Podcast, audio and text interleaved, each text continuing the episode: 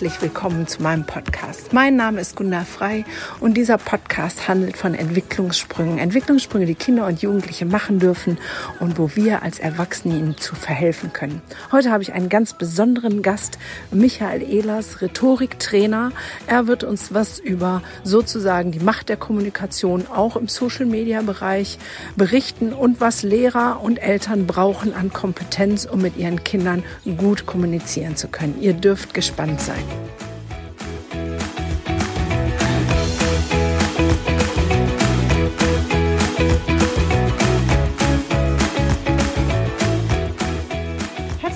heute bei dem Interview mit dem lieben Michael Ehlers, der sich bereit erklärt hat, mit mir ein Interview zu machen. Den habe ich kennengelernt auf einem Rhetorikseminar, was ich besucht habe, was sehr viel Freude bereitet hat.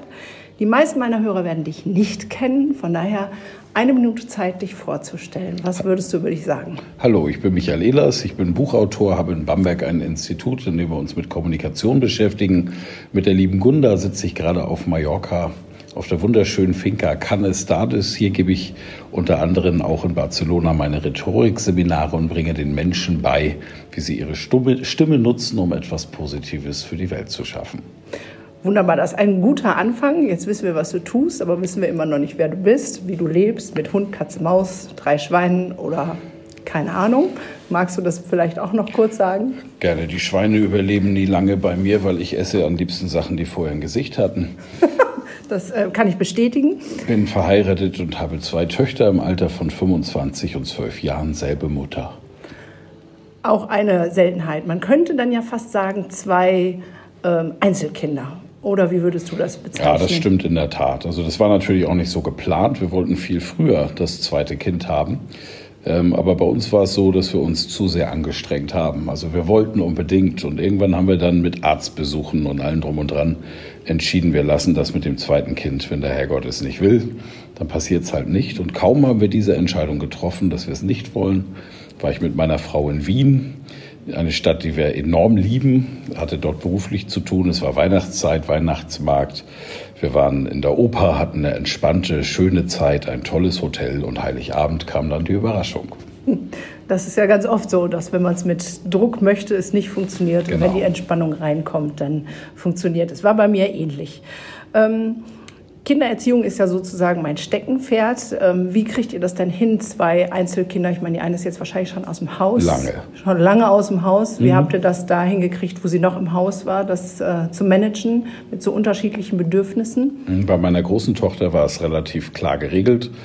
Ähm, ich bin ja aus einem alten Wikingergeschlecht und wir da oben im Norden, in dem Land zwischen den Meeren, äh, haben ja schon immer einen ganz anderen Bezug gehabt zum Thema Emanzipation.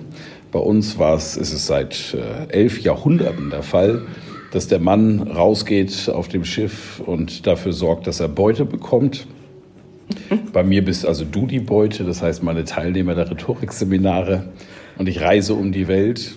Ich möchte mich nicht als Beute sehen.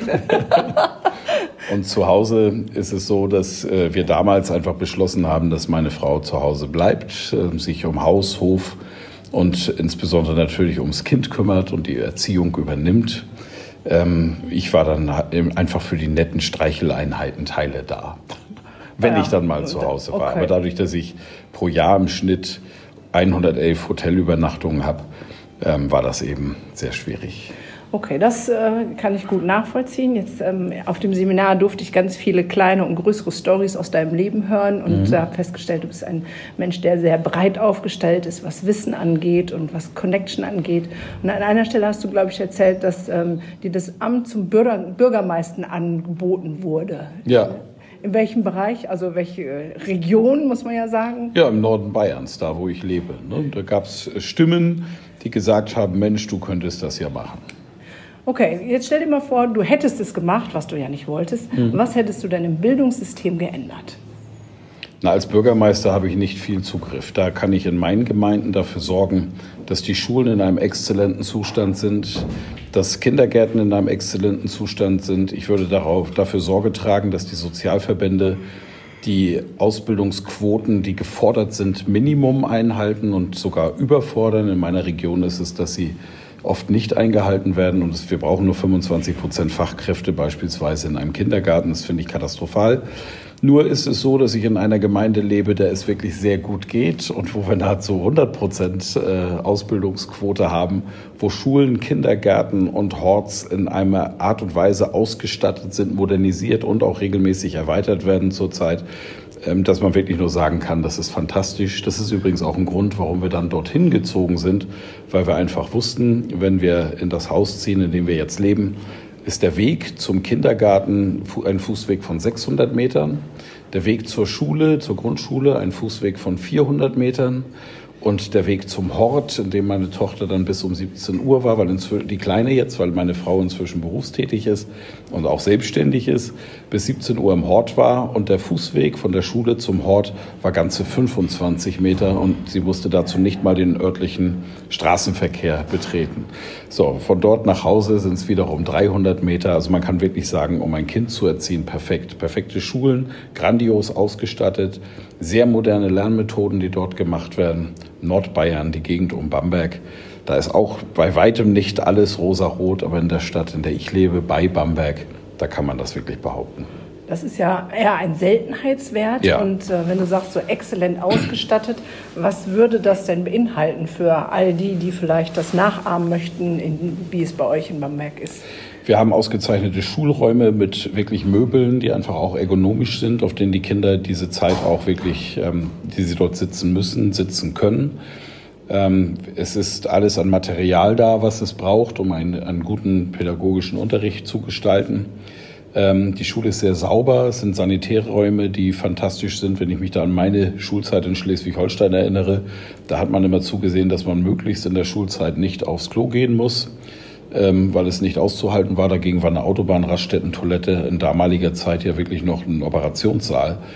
Ähm, alles da, wo es hingehört und auch technische Neuerungen, also beispielsweise Computerausstattung, eine gewisse Offenheit dem Thema Digitalisierung gegenüber, was mir auch sehr wichtig ist, wo ich eben aber auch mithelfen konnte, weil ich an dieser Schule äh, mehrere kostenlose Vorträge gehalten habe zur Lehrerweiterbildung und gesagt habe, schaut mal, es, es es kann natürlich so bleiben, dass die Lehrer eine der zwei Berufsgruppen sind, die am wenigsten in den sozialen Netzwerken aktiv sind. Ich fände es ganz schön, weil die Kinder das definitiv später im Berufsleben massiv beeinflussen wird, wenn es heute auch schon Lehrer gibt, die zumindest wissen, was dort vor sich geht. Und äh, glücklicherweise haben die Lehrer sich nach meinem Vortrag darauf eingelassen. Ja, da wären wir direkt beim nächsten Thema, nämlich der Digitalisierung. Da bist du ja auch ein Profi, wie ich äh, mitbekommen habe. Und du hast jetzt da initiiert, also durch, dass du Vorträge in den Lehrerkollegium gehalten hast. Aber grundsätzlich ist es ja eher eine Wüstenlandschaft, äh, was äh, Digitalisierung, Lehrer und Fortbildung in Schulen angeht. Ja. Das, äh, das geht ja nicht nur um Digitalisierung. Das geht ja los, dass bevor wir den Kindern ein Gerät, in dem sie ins weltweite Netz können, in die Hand drücken, erst einmal eine Medienkompetenz aufgebaut sein sollte. Und aus meiner Sicht, und das wäre wirklich eine Forderung, muss das ein Pflichtfach werden an Schulen. Nur wie will ein Lehrer, der selber sagt, Facebook ist ja was ganz Schlimmes und da kann ich überhaupt gar nicht reingehen und YouTube ist sowieso doof und äh, also der eine ganz negative Einstellung dazu hat, dazu auch äh, Begründungen findet, die Medien liefern dafür ja auch genug, aber überhaupt gar keine Kompetenz hat, auch die andere Sichtweise, den Nutzen in Betracht zu ziehen, weil er nicht da drin lebt. Wie soll der die Kinder ausbilden in Medienkompetenz? Wie soll er sie schützen? Denn das, was ähm, dort passiert in Schulen an, an menschlichen Prozessen, ist ja etwas, das wir erlebt haben und heute sich eben dank Digitalisierung wandelt. Beispielsweise, jeder ist in der Klasse schon mal ja, der Klassendepp gewesen. Das heißt, die Klassenstimmung hat sich aus irgendwelchen Gründen gegen eingewandt. Das kann sein, dass du der beste Schüler warst, dann warst du der Streber und wurdest mal für eine Zeit ausgegrenzt. Vielleicht hast du beim Fußballspiel am Wochenende den entscheidenden Elfmeter verschossen oder beim Spiel gegen die andere Klasse, dann warst du der Klassendepp, weil du zu blöd warst, den Sieg einzufahren. Und das sind Situationen, die wir kennen und etwas, was ja in der Erziehung auch normal ist, dass wir diese schwierigen Situationen und diese Krisen durchleben und dieses Erlebnis dann haben, weil wir eben nachher feststellen, wenn wir dann nett sind zu den anderen, kurz in die Trauerphase gehen, dann eine Strategie entwickeln, im netten Umgang mit unseren Mitschülern werden wir uns auch wieder in die Gemeinschaft integrieren können. Und dieses Gemeinschaftliche, diese Erfahrungen sind ja sehr wichtig. In der heutigen Zeit hat sich das nur gedreht.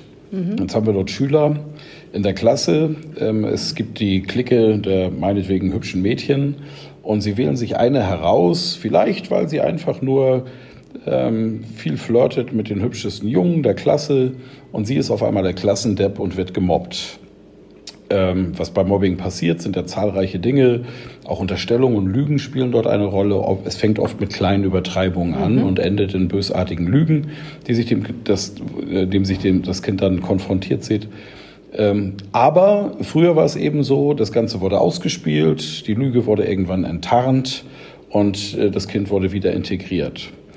Vor allen Dingen ist Folgendes passiert. Du warst in der Schule, warst diesem, diesem zeitweile, zeitweisigen Mobbing ausgeliefert äh, und anschließend bist du nach Hause gegangen, bist dort in ein intaktes Umfeld gekommen, hast dort auch andere Freunde gehabt, mhm. zum Beispiel in der Nachbarschaft, in denen du voll integriert warst und konntest stabil weiterleben.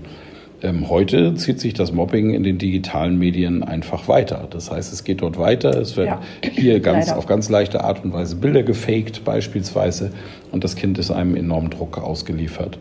Und in einem solchen Zeitalter es zuzulassen, dass es ein Fach Medienkompetenz nicht gibt, dass es da immer noch Lehrer gibt, die sich diesem Thema verweigern. Das ist in jeglicher Hinsicht fahrlässig und aus meiner Sicht muss hier deshalb, weil nun mal heute jedes zwölfjährige Kind ja nahezu schon ein Smartphone in der Hand hat, muss hier einfach der Gesetzgeber einschreiten, eine Lehrerfortbildung vorschreiben und äh, dafür sorgen, dass es an jeder Schule Lehrer gibt, genauso wie es einen Englischlehrer gibt, einen Mathematiklehrer gibt, braucht es einen Medienkompetenzlehrer, der den Kindern hier klar reflektiert und zeigt, was sie dort teilweise anrichten. Denn das geht bis zum Selbstmord und da geht es nun definitiv zu weit. Überhaupt, wenn psychischer oder körperlicher Schaden entsteht.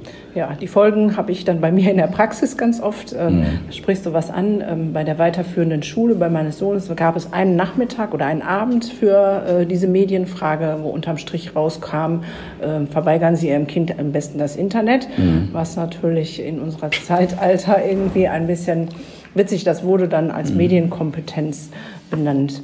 Fürchterlich. Ja, aber dann wäre ja deiner Meinung nach der erste Schritt, dass auch Lehrer sich ein bisschen mehr in Social Media überhaupt mal bewegen und auseinandersetzen. Was nicht ein bisschen. Also ich kann natürlich nicht jeden dazu zwingen, äh, mhm. sich, sich ins. Das ist ja auch seine, seine private Geschichte. Aber es braucht natürlich mehrere Persönlichkeiten in Schulen, die das machen und die diese Kompetenz aufnehmen und die ein normales Leben führen. Denn es ist nun mal normal, dass ein bestimmter äh, Prozentsatz von Erwachsenen einfach da mitmacht macht. Und mhm. es gibt zwei Berufsgruppen, die sich diesen neuen Medien am meisten verweigern, und das sind Rechtsanwälte und ausgerechnet Lehrer.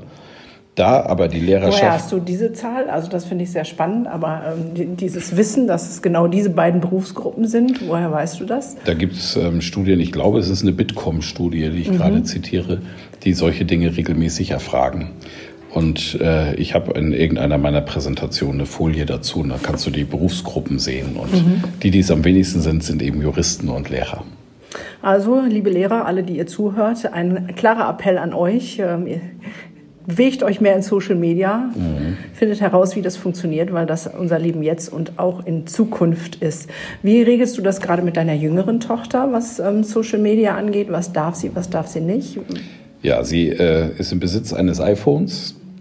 Ähm, wir haben regelmäßige, also wir beide, meine Tochter und ich, regelmäßig Austausch, wo sie mir das Handy in die Hand drückt und sagt, äh, okay, schau rein, Papa. Das ist eben abgesprochen. Ich habe gesagt, sie bekommt dieses Handy nur, wenn wir auch ihr Kommunikationsverhalten reflektieren. Ähm, insbesondere interessiert mich dort, was sie auf der Plattform Instagram macht, wo sie sehr aktiv ist und mit sehr viel Freude und sich mit ihren Schülerinnen und Klassenkameraden austauscht. Ähm, da kann es natürlich mal passieren, dass jemand in den Freundeskreis rutscht, der eine Identität vorschiebt. Und äh, da habe ich auch eine Erfahrung mit meiner größeren Tochter gehabt. Damals gab es noch so Sachen wie, ja, Skype gibt's heute noch, äh, damals ICQ, so eine Chat-Plattform. Kann ich auch. Und ich habe auf den Rechner meiner größeren Tochter damals auch regelmäßig geschaut. Das ist einfach wichtig und gehört ja auch zum Erziehungsauftrag aus meiner Sicht. Was macht mein Kind dort? Wo bewegt es sich? Was schaut es sich an? Mit wem kommuniziert es dort? Und habe sehr schnell beim Überfliegen, ich lese mir natürlich nicht alles durch, sondern es wird äh, einfach mal überflogen, ist mir etwas ins Auge gefallen und es war am, am Satzbau relativ klar, dass die Person, mit der sie dort chattet, ähm, kein Jugendlicher in ihrem Alter ist, ich glaube, sie war damals 14, ähm, sondern definitiv, es klang nach einem erwachsenen Mann. Mhm. Das konnte sie nicht reflektieren, hat das relativ clever gemacht. Und dann habe ich die Kommunikation übernommen, habe mich ausgegeben, als wäre ich sie, habe mit ihm geschattet habe das äh, Thema, also habe geflirtet, mhm. worauf er sofort eingestiegen ist und habe dann vorgeschlagen, man könnte doch auf Skype umstellen. Mhm. Und dann hat er bereits zu erkennen gegeben, ja, aber ich soll mich nicht erschrecken, wenn wir dann die Kamera anmachen, weil äh, er ist gar nicht mehr so jung, äh, sondern doch schon ein bisschen älter. Ja, und dann sind wir auf Skype gegangen und ich habe äh, seine IP gefangen und habe ihm, er war natürlich recht erschrocken, als er dann einen erwachsenen Mann auf der anderen Seite saß, komplett angezogen, ja. mit Krawatte und habe ihm dann erklärt, dass das natürlich nicht ohne rechtliche Konsequenzen bleibt, was er da gemacht hat. Und das wurde dann auch durchgezogen. Wichtig war danach natürlich das Gespräch mit meiner großen Tochter, dass ich ihr gesagt habe, was dort passiert ist, in einer Art und Weise beigebracht, dass es sie ausreichend schockiert hat, um einfach mal zu reflektieren, mit wem habe ich es dort zu tun und eine gesunde und gewisse Skepsis mitbringt ähm, aber ohne sie jetzt in Panik zu versetzen, was da irgendwie passieren könnte. Und im Nachgang, äh, muss ich sagen, bin ich relativ stolz auf ihr Verhalten. Nicht auf die Zeit, die sie online ist, übrigens bis heute, falls sie zuhört. ähm, na, sie hat große Freude daran und äh, ist auch dahingehend okay. Äh, sie malt und zeichnet gerne und gibt auf einer Plattform die irgendwie mit T anfängt, wo man Streamingdienste machen kann und Informationen scheren kann, gibt sie zum Beispiel Zeichenkurse für alle, die interessiert sind. Das ist ja auch eine online aktive Zeit. Ja, Ansonsten cool. zockt sie viel, aber das finde ich ganz in Ordnung. Das macht der Papa auch. ähm, aber ich bin recht stolz um den Umgang. Nur dieses Erlebnis sorgt natürlich auch dafür, dass ich bei der Kleinen jetzt äh, ganz besonders achtsam bin und dadurch kommt es eben, dass ich eben unangemeldet stellenweise überprüfe, was sie da macht. Und das führt dazu, ich habe gerade erst heute ähm, ein, eine Nachricht von ihr bekommen, eine Sprachnachricht und ein mhm. kleines Video. Sie hat wahnsinnig Spaß daran, Videos zu erstellen. Mhm. Und das hat einen Grund. Es gibt eine, ein soziales Netzwerk, eine Plattform. Musically hieß das, das wurde jetzt gerade umgenannt äh, in dem Jugendliche ja, Musikclips nachspielen können. Mhm. Und da sind tolle technische Tricks dabei, dass es wirklich später aussieht wie ein professionell produziertes Musikvideo. Und die Kinder in dem Alter, gerade zwölf, die lieben das, diese Videos zu produzieren und scheren sie untereinander und haben dort einen Mordspaß. Gleichzeitig finde ich, schult dieses, diese App auch sehr stark die, also tatsächlich auch die Musikalität, aber vor allen Dingen auch die Kreativität. Weil es natürlich auch darum geht, sich zu überbieten, was besonders Schönes, was besonders Berührendes ja. oder eben meistens was besonders Lustiges zu erstellen. Meine Tochter ist da nicht sehr unbegabt, also ich könnte mich totlachen über die Videos, die sie dort produziert. Und heute hat sie mich gefragt, ob es in Ordnung ist, dass sie ein Video produziert. Sie wird darauf achten, dass man ihr Gesicht nicht sieht. Mhm. Da äh, gibt es klare Regeln. Auch auf Instagram kein Foto, auf, der, auf dem ihr Gesicht erkennbar ist. Dafür habe ich auch einen Grund. Ähm, aber wenn sie sich mit ihren Schulfreundinnen dort äh, austauscht, ist das vollkommen okay. Nur da Instagram eben ein offenes Netzwerk ist, kann jeder das sehen. Und ich poste auf meinem Facebook-Profil und überhaupt auf meinen Profilen keine Bilder meiner Familie, weil ich sie eben beruflich nutze und ich nicht weiß, wer da drin ist, da ich eben aus beruflichen Gründen jede Anfrage annehme. Und äh, sie darf, ist natürlich auch nicht in dem Alter, wo sie das machen kann. Sobald sie 14 ist, kann ich mir vorstellen, dass sich das verändern wird. Einfach weil sie alleine durch die Nachfrage heute, ob sie ein Video bei YouTube hochladen darf, mir ja beweist, wie reflektiert sie bereits mit diesem Thema umgeht. Ja, das, was du jetzt geschildert hast, bedarf ja aber auf der einen Seite einer hohen Medienkompetenz von Eltern, ja. die ich in vielen Bereichen leider auch noch nicht Überhaupt feststelle. Nicht, ne? Ich selber habe mich ja mit Instagram erst kurz beschäftigt in meinem hohen Alter und mhm. musste es mir von meinem Sohn erklären lassen. Das ist ähm, die eine Schwachstelle, die ich einfach in unserer Gesellschaft sehe. Und das andere ist, wenn ich jetzt höre, ähm, äh, dass deine Kinder dir sozusagen das Handy aushändigen mussten, damit du reingucken kannst, dann höre ich schon den inneren Aufschrei, das ist Kontrolle und es hm. geht nicht. Und die Kinder werden, Helikopterpapa. Genau, ein Helikopterpapa. Ähm, und äh, also wie regelst du das? Äh, weil die Variante ist ja auch, dass äh, Eltern mir dann sagen, das wird mein Sohn nie machen. Das wird meine Tochter wird mir das nie geben. Natürlich würde sie es nie machen, weil es ja nicht vorbereitet wurde. Bei mir ist es ja der Fall. Ich habe ja zwei Bücher dazu geschrieben Das erste ist Kommunikationsrevolution Social Media, in denen ich die systemischen Veränderungen auch erkläre, die diese Netzwerke mitbringen.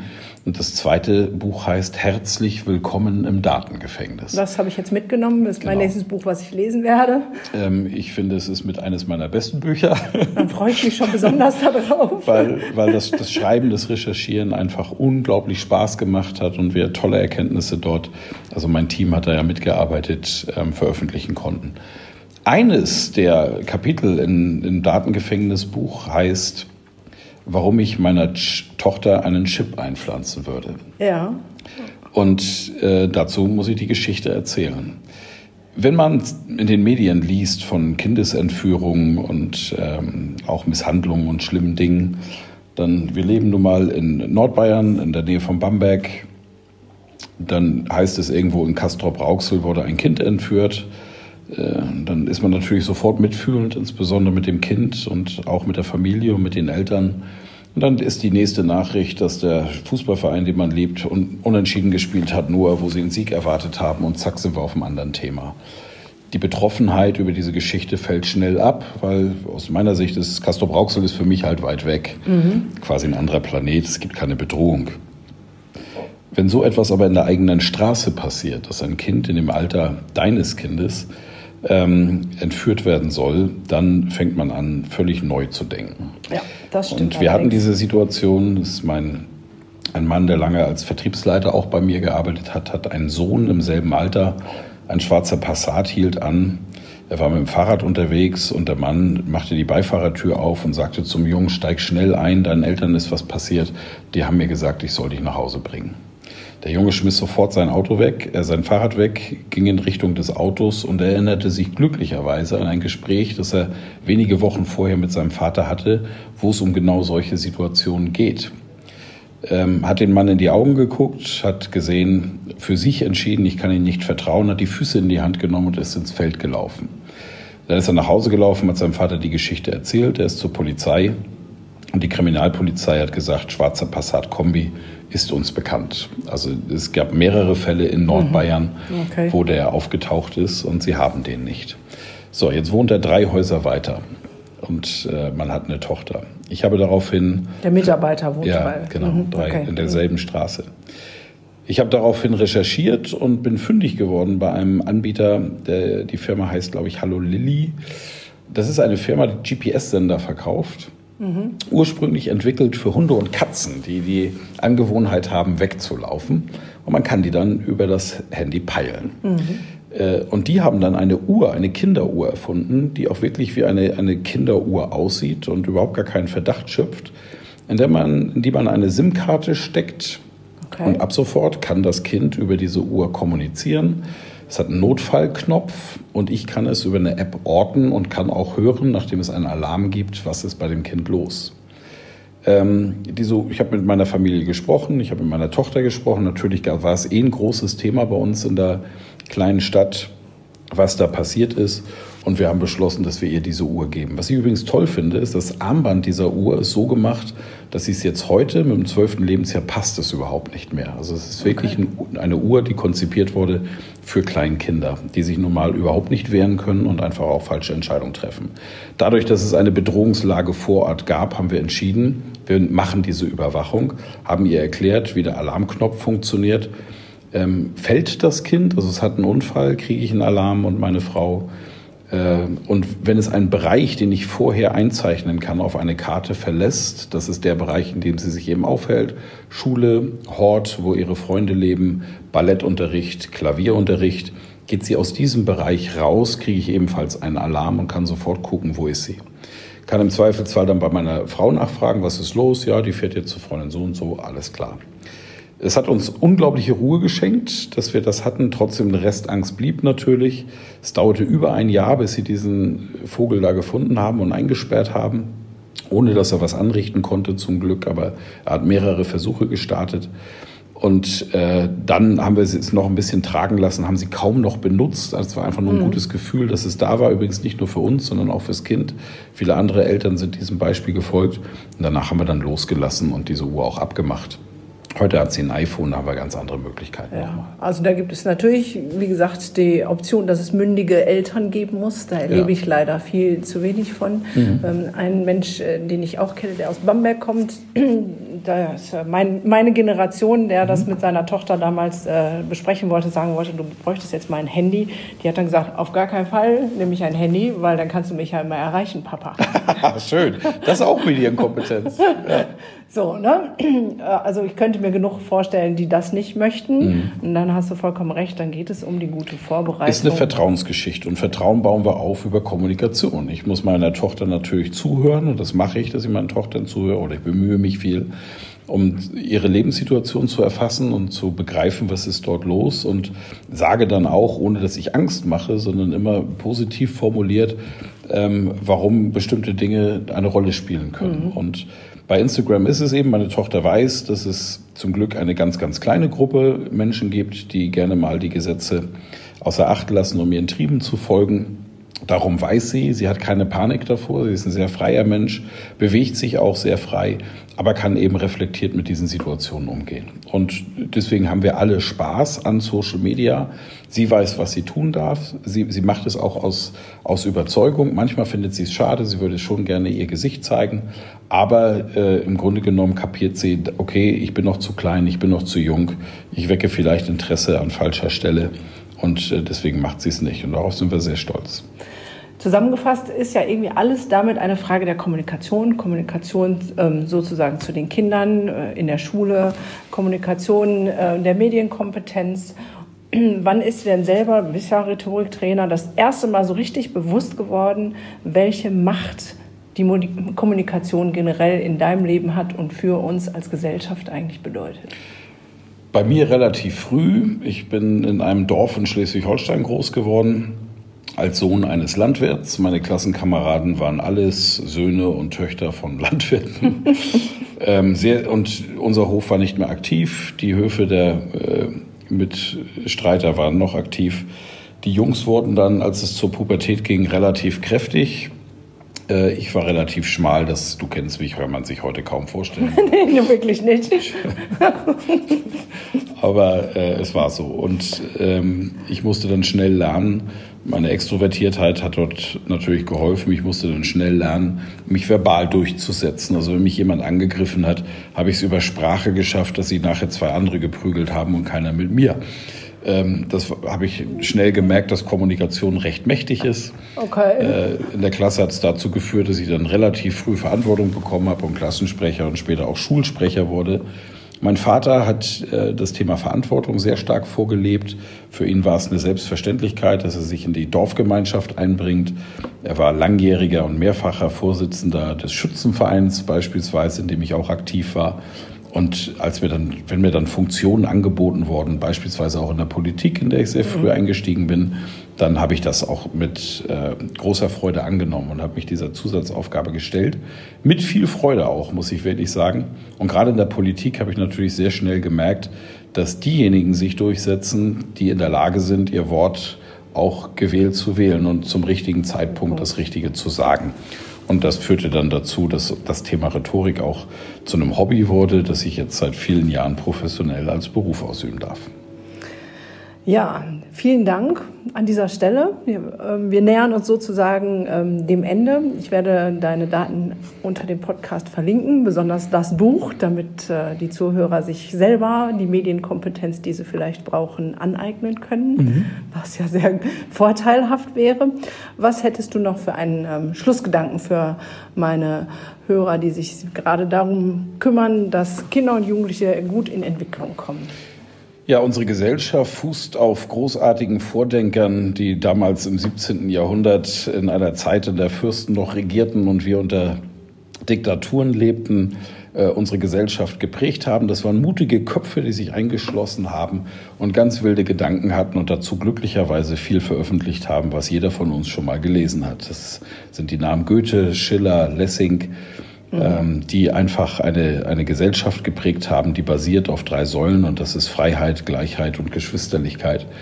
Und wer eine humanistische Grundhaltung hat, die auf diesen drei Säulen basiert, wird aufgrund dieser Grundhaltung in seinem Leben intuitiv sehr viele richtige Entscheidungen treffen.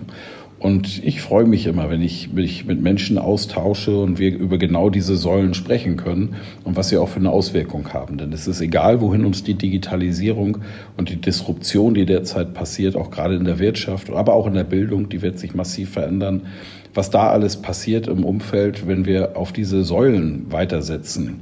Dass der Mensch seinen Intellekt nutzen kann und eben in Freiheit sein, sein, seine Möglichkeiten auch nutzen kann, dass wir verstehen, dass Gleichheit nicht bedeutet, dass alle das Gleiche bekommen, sondern jeder im Rahmen seiner Möglichkeiten sich einbringen kann.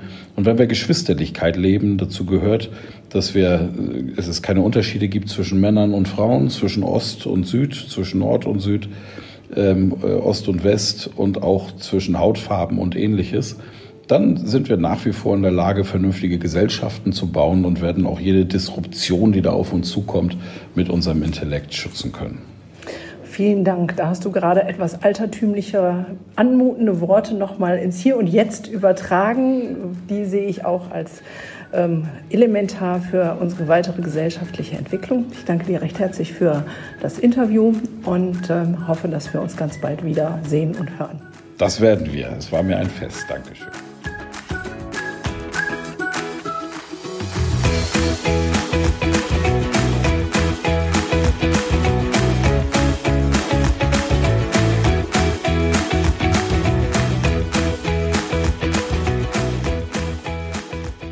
Das war das Interview mit Michael Ehlers. Es war mir eine besondere Ehre. Ihr findet natürlich alle relevanten Daten unter diesem Podcast aufgeführt. Ähm, ich würde mich freuen, wenn viele dieses wunderbare Buch lesen. Ich werde es auf jeden Fall lesen, sobald ich wieder zu Hause bin und ähm, freue mich auf den nächsten Podcast mit euch.